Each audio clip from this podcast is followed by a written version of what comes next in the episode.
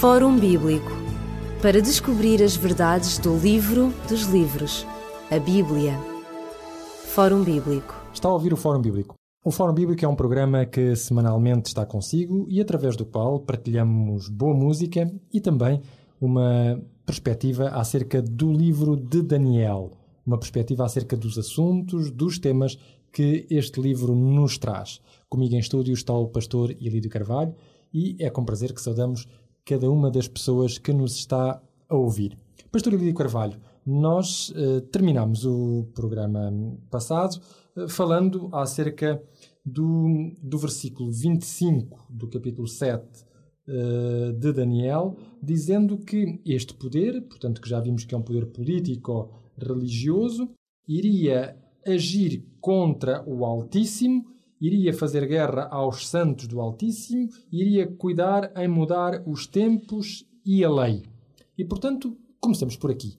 Em que é que este poder, que nós vimos que tem uma componente política e tem uma componente religiosa, em que é que este poder proferiria palavras contra o Altíssimo? Como é que isso se pode traduzir concretamente? Antes de mais, como nós vimos no, no, na, na sessão anterior, não é assim? Onde, eh, em termos de, de a geografia, o poder, ou melhor, o reino uh, onde assenta uh, o que é conhecido hoje, o Vaticano e os seus e os seus uh, e os, o Estado do Vaticano, se quisermos, assim. Portanto, não esqueçamos que que foi a partir do ano 756 da nossa era, sob a proteção de Pepino Breve, que vai nascer uma nova potência, portanto, a, a Roma pontifical para a sombra de toda a gente, porque eh, não sei o que é que Jesus diria se tivesse em carne e osso no nosso meio. Uh, o meu reino não é deste mundo, mas no fundo, e foi mesmo, não é? que é uma coisa espantosa. E outros, e, outros. Ora, uh, uma pequena um esclarecimento que o Vaticano, se nós lermos um pouquinho na, na, na enciclopédia, ver o que, é, o que é que ela diz acerca desta entidade Vaticano. O Vaticano, portanto, é um Estado da Europa, em Roma, cuja soberania temporal foi reconhecida ao Papa pelos Acordos de Latrão entre a Santa Sé e Mussolini, a 11 de fevereiro de 1929. O nome oficial, portanto, é o Estado Vaticano. A sua superfície são simplesmente 44 hectares. A moeda é a lira, da cidade do Vaticano. E o chefe do Estado é, é o Papa o que é um contrassenso. O chefe do Estado, o Papa, eh, se é monarca, se é, se é Presidente da República, não importa, mas eh, é, é, é uma igreja ou é um, um, Estado? E não se sabe onde começa um mundo termina o outro, não é assim?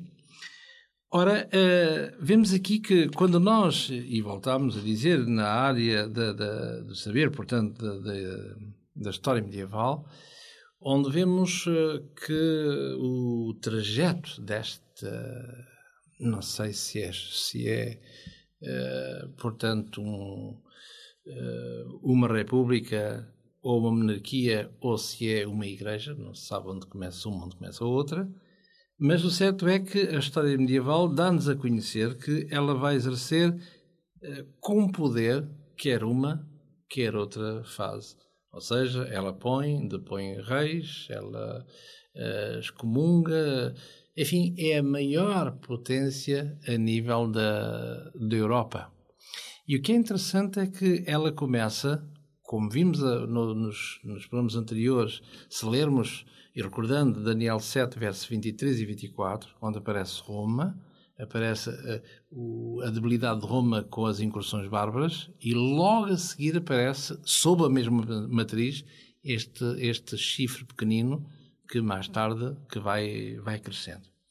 Ora, e quando nós olhamos este, o, a história do papado minimamente, eh, nomeadamente no século XI, com Gregório VII, portanto o famoso abade eh, Hildebrando, é? que era um homem muito muito fraquinho, mas, eh, mas muito, muito arguto, não é assim? Onde ele vai compor, em 1075, vai compor um, um documento que se chama Ditados Papa, ou seja, as ilustrações ditadas pelo Papa, que são 27 decretos. Portanto, estamos, é verdade, em 1075. Uh, passarei a ler alguns. Uh, o artigo 2 diz só o pontífice romano merece ser chamado universal, daí católico. Não é? Uhum. Porque não há nenhuma religião católica, não é? Uh, há religião romana como católica, isso não existe, porque isso quer dizer universal. No, no artigo 3, só ele pode, ser, pode destituir e absolver os bispos. Artigo 9, o Papa é o único homem ao qual todos os príncipes beijam os pés. Artigo 12. É-lhe permitido destituir os imperadores. Artigo 16. Nenhum sínodo pode ser chamado geral sem, obviamente, a sua autoridade. Artigo 20. Ninguém pode condenar uma decisão da sede apostólica. Artigo 22. Nenhuma a Igreja Romana, perdão, nunca errou, como atesta a Escritura, nem nunca poderá errar. Artigo 26. Aquele que não estiver com a Igreja Romana não é considerado católico. Artigo 27. O Papa pode fazer as matérias de juramento de fidelidade feita aos uh, injustos.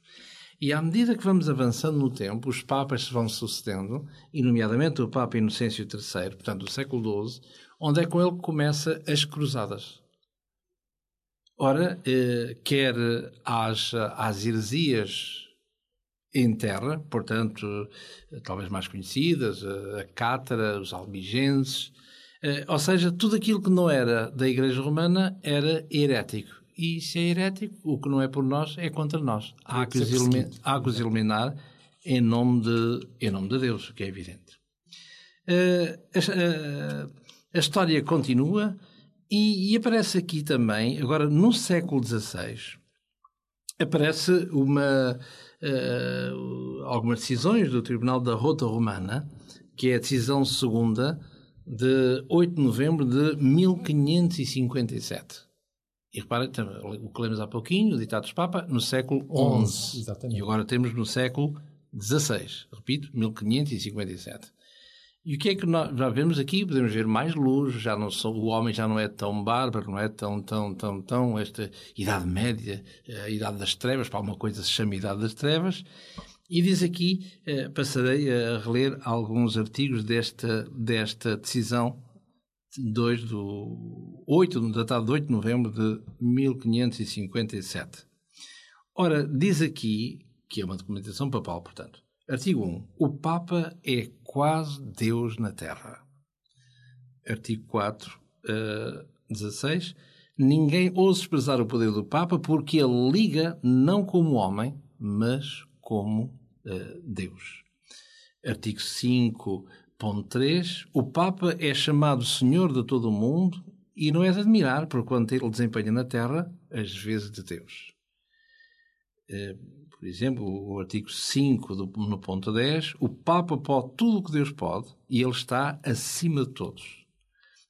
Artigo uh, 5.20, o Papa é o vigário de Cristo não só na medida em que Cristo está à frente da Igreja, mas também na medida em que Ele é o Senhor de toda a terra. Artigo 5.23 O poder do Sumo Pontífice não só se exerce sobre as coisas celestes, terrestres e infernais, mas também sobre os anjos, em relação aos quais o Papa é superior. Se fosse possível os anjos errarem na fé, o Papa poderia puni-los e excomungá-los. Eh, continuando, no artigo 18.20, o Papa ocupa o lugar e desempenha as vezes de Deus. Artigo 61. Vemos, pois, o pontífice romano triunfalmente coroado com uma tríplice coroa, como rei do céu, da terra e do mundo inferior, que é aquilo que é conhecido como a tiara papal, que desde uh, Paulo VI foi uh, uh, deixaram de, de usar, mas ela existe, sim. Artigo 61.1 o Romano Pontífice está acima de todo o principado e potestade e diante dele se curvam todos os joelhos do céu, na terra e debaixo da terra. Já viremos depois aqui uns considerandos. E depois, mais tarde, já no nosso tempo, não é?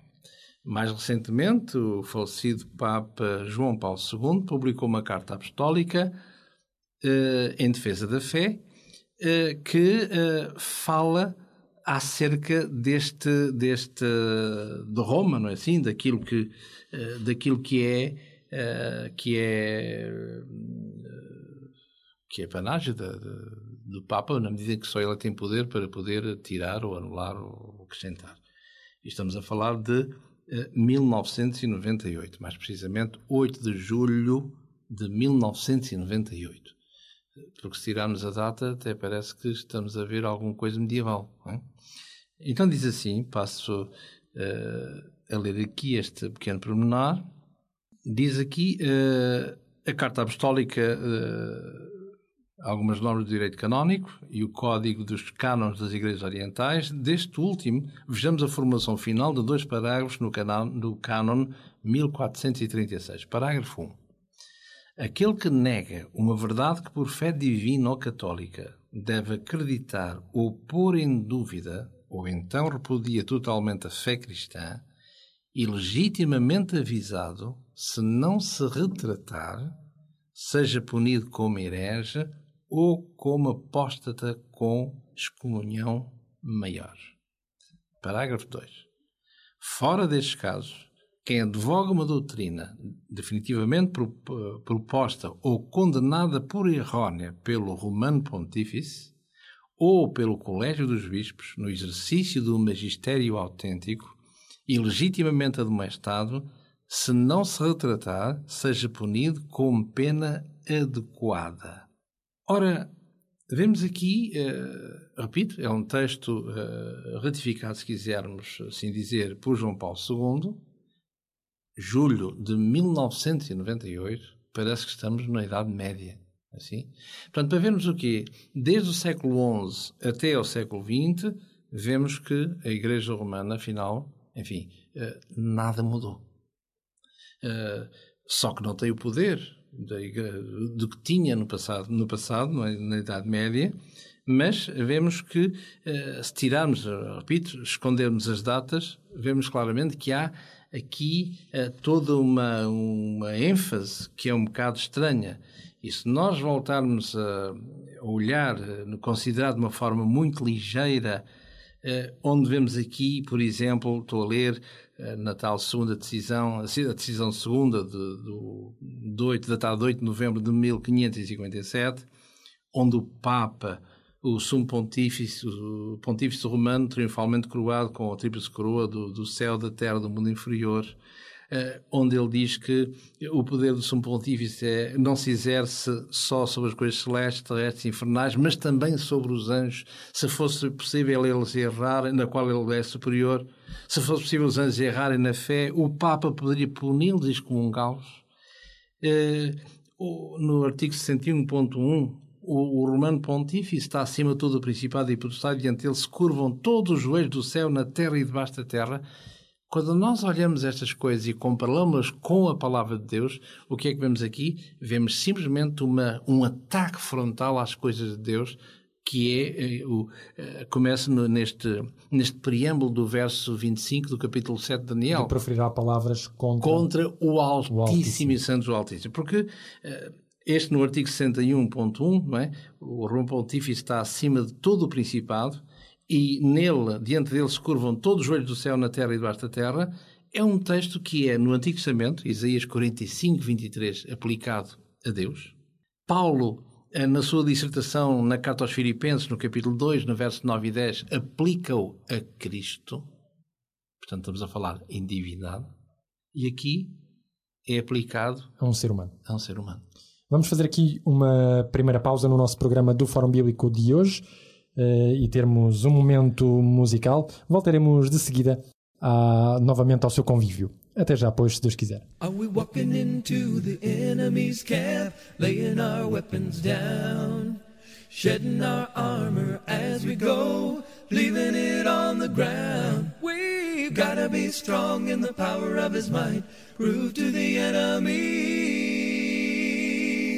We are the army of the Lord and we've won the victory. All around us a war's going on between the wrong and the right. We gotta choose which side we're on, the darkness or the light. Cause some of the soldiers of the Lord just don't realize that the captain of the army of darkness has come to blind their eyes. Are we walking into the enemy's camp? laying our weapons down, our weapons shedding our armor as we go, leaving it on the ground. We've gotta be strong in the power of His might, prove to the enemy. We are the army of the Lord, and we've won the victory.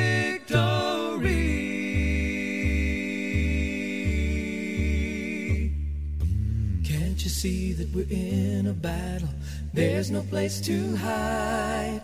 Our shields of faith are full of darts. They're shooting from every side. Just shake out the darts and run right at 'em and remember who you're fighting for. Don't fall asleep, cause if they catch you, they'll tag you prisoner of war. Are we walking into the enemy's camp, laying our weapons down, shedding our armor as we go? Leaving it on the ground. We've gotta be strong in the power of his might, prove to the enemy. We are the army of the Lord and we've won the victory.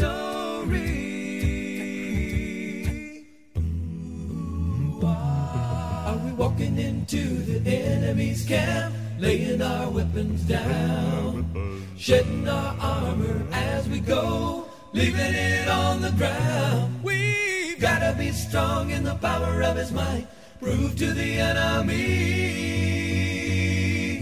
We are the army of the Lord and we've won the victory.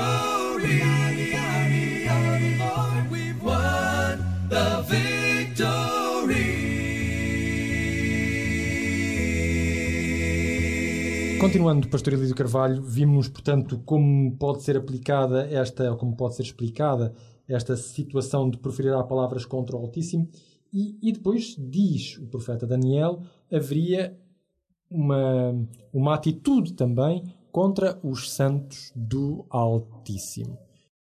Em que é que consistiu, eh, ou será que a história nos dá eco de, de, de situações em que estes santos do Altíssimo foram confrontados e quem são, afinal de contas, estes santos do Altíssimo. É porque se nós uh, olharmos, uh, uma vez mais, se olharmos para a história medieval, mostra-nos claramente, infelizmente, a trajetória triste da Igreja, não é assim? Em nome de Jesus. Triste, realmente. E, e basta olhar para os países onde esse instrumento de, de morte, que é aquilo que foi chamado pela Santa Inquisição, o Tribunal do Santo Ofício.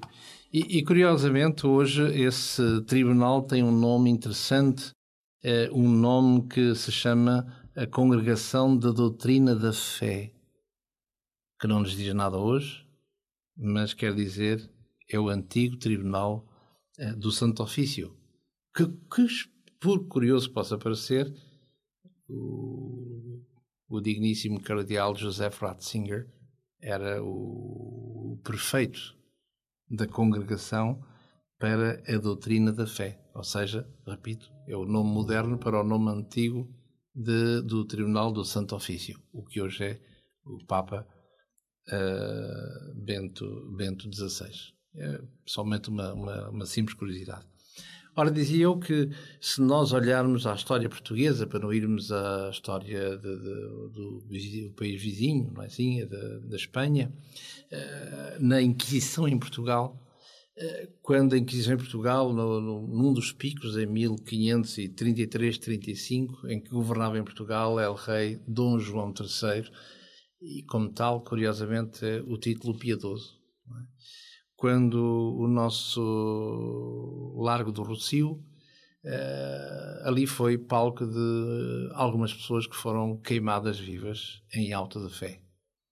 E é verdade que se nós questionarmos a Igreja, a Igreja vai dizer, como sempre disse, não fui eu que queimei as pessoas, mas sim o braço secular. Só que o braço secular que é a monarquia, não é? Uh, o poder, uh, o executivo, ele fala em função de, daquilo que a Igreja disser, porque o, o braço secular não tem a ver com a Igreja. Não sabe, para já, a separação devia de ser separação da Igreja e do Estado. A César o que é de César, a Deus o que é de Deus. E quando a Igreja se mistura com o Estado, portanto, temos que ver que uh, a Igreja, como alguém dizia, quando, quando a doutrina é aceita pelo, por meios coercivos, é porque a doutrina não é, não é correta ou não é boa. Ora, Jesus nunca, nunca preconizou tal coisa, o convite gratuito a todos os seres humanos, é assim, vinde, adoremos, como mais tarde irá dizer o livro do Apocalipse, é assim, no capítulo 14, no verso 7 e 8, vinde, adoremos o Criador, aquele que fez os céus, a terra e o mar e tudo o que neles há. Portanto, há este convite, uh, permitam uma redundância, este convite gratuito quem quiser, vem. Quem não quiser, não vem. Mas devemos adorar somente o Criador. Assim? Portanto, vemos aqui que, uh, comparando estes, estes textos, vemos que a criatura, apesar de merecer todo o nosso respeito, está a usurpar todos os pergaminhos, se quisermos, que eram dedicados a Deus. Ora, e este guerra aos santos, todos aqueles que, que são contrários à Igreja, uh, irão ser punidos até à fogueira. Assim, assim como Jesus morreu morte e morte de cruz, como, diz, como dirá o apóstolo São Paulo, aqui vemos que vão ser contrários, vão ser mortos à fogueira em nome de, de Jesus. Ora, uh, e porquê mortos e, e perseguidos? Porque são contra a Igreja. Ora, esta palavra grega uh, que dá em português heresia, heresia é, é, é, é, alguém que pensa. Portanto, um pensador é um herético, no sentido nobre, não pejorativo. Ora, quando nós pensamos, isso quer dizer que, uh, que, podemos chegar a algumas conclusões diferentes daquelas que tínhamos antes de nós pensarmos. Ora, e, e, e quando nós lemos a Sagrada Escritura, nós infelizmente temos, eh, temos algumas, eh, algumas, algumas dúvidas. Isto é, uma coisa é o que está escrito na palavra de Deus e outra coisa é o que está o que a igreja dita dita apostólica dita na sucessão dos apóstolos dita ensina. É evidente que essa mesma igreja tem várias normas de, de fé se quisermos não é assim? Ela aliás ela tem três. O protestantismo em geral tem uma uh, altamente totalmente luterana ou seja uh, só a Escritura, só a Escritura, portanto, essa é a única norma de fé, enquanto a Igreja Romana tem a tradição, tem as Sagradas Escrituras, também era o que faltava, são diversos, bem assim, e tem ainda a Igreja ao ensino, portanto, ou seja, o que é chamado esta figura de magistério eh, da Igreja. Ora, este, este título de Sumo Pontífice, como, como a história o mostra claramente, é uma usurpação do título pagão do imperador romano. Por outro lado, eh, há vários títulos que são uma afronta ao próprio Deus, eh, porque este poder vai usurpar o lugar de Deus, o Pai, vai usurpar o lugar de Deus, o Filho, e usurpar o lugar de Deus, Espírito Santo. Ora, o lugar de Deus, o Pai, porque esta entidade é chamada Santo Padre ou Santo Pai. Sim? Ora, eh, se nós lemos o, livro do Evangelho segundo São Mateus, capítulo 23 e verso 9, Jesus vai dizer que a ninguém chameis Pater, Pai, a não ser ao Deus que está no céu. O lugar de Jesus pois é chamado aqui, ele é chamado, embora seja um título usurpado do paganismo, é chamado Pontifex Maximus, o sumo pontífice. Aquele que faz, que religa o humano ao divino, que faz a ponte entre o humano e o divino. Ora, o único, o único pontífice que biblicamente é conhecido é o próprio Deus, Jesus, perdão. Porque se nós lermos na carta do apóstolo São Paulo, ou melhor, o autor da carta aos Hebreus, no capítulo 4, e no verso 14 e no verso 15, é dito aqui um primeiro texto que mostra e que nos diz o seguinte: visto que temos um grande sumo sacerdote, Jesus, Filho de Deus, que penetrou nos céus, retenhamos firmemente a nossa confissão, porque não temos um sumo sacerdote que não possa compadecer-se das nossas fraquezas, porém um que, como nós, em tudo foi tentado, mas sem pecado. No capítulo 8 desta mesma epístola, no verso 1 e 2, diz: Ora, o sumo, em, em, em suma daquilo que nós temos dito é que temos um sumo sacerdote tal qual sentado na, nos céus à destra do trono da majestade, ministro do santuário da verdadeira tabernáculo, o qual o Senhor fundou e não uh, o homem. Em terceiro lugar, para finalizar este, estes três títulos que pertencem à divindade e que, e que a Igreja Romana chama a si, que é também usurpar o lugar de, do Espírito Santo.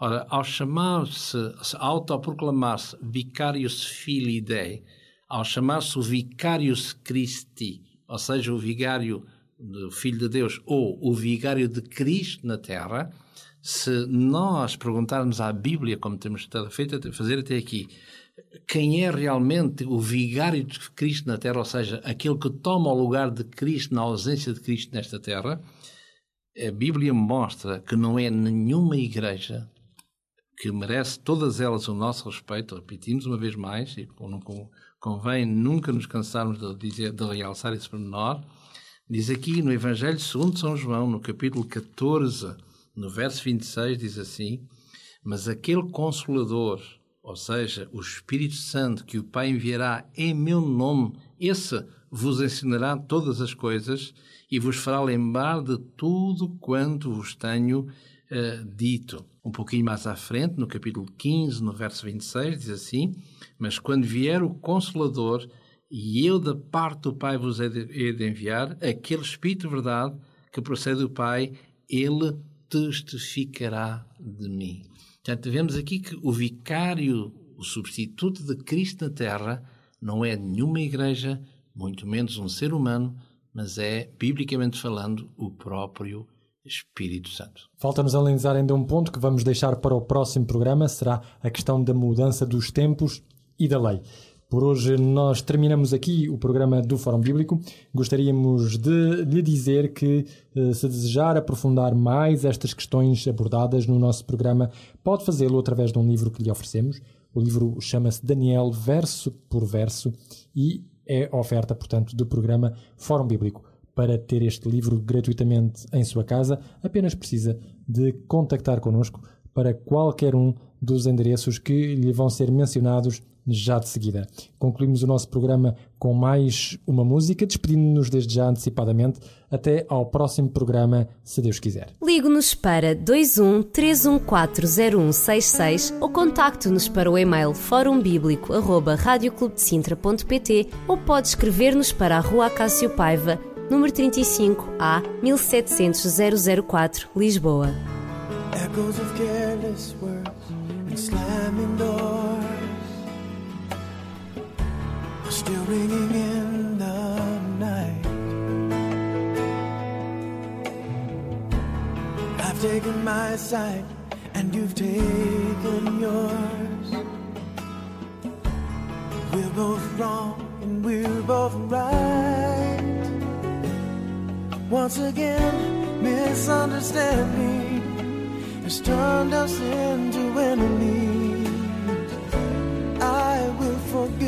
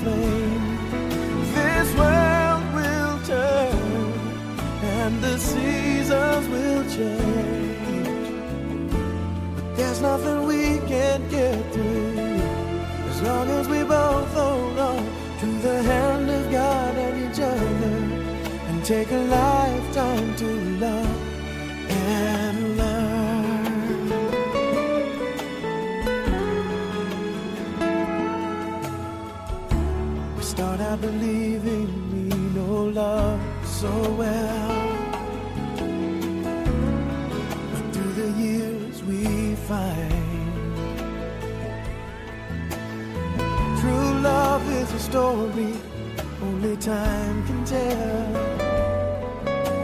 And has made this a lifetime yours and mine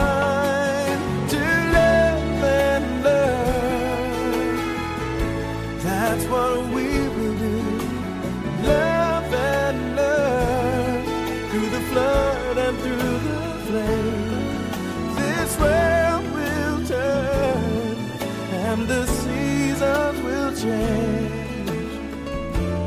There's nothing we can't get through as long as we both hold on to the hand of God and each other and take a lifetime to love and learn. So until that day when one of us has to lay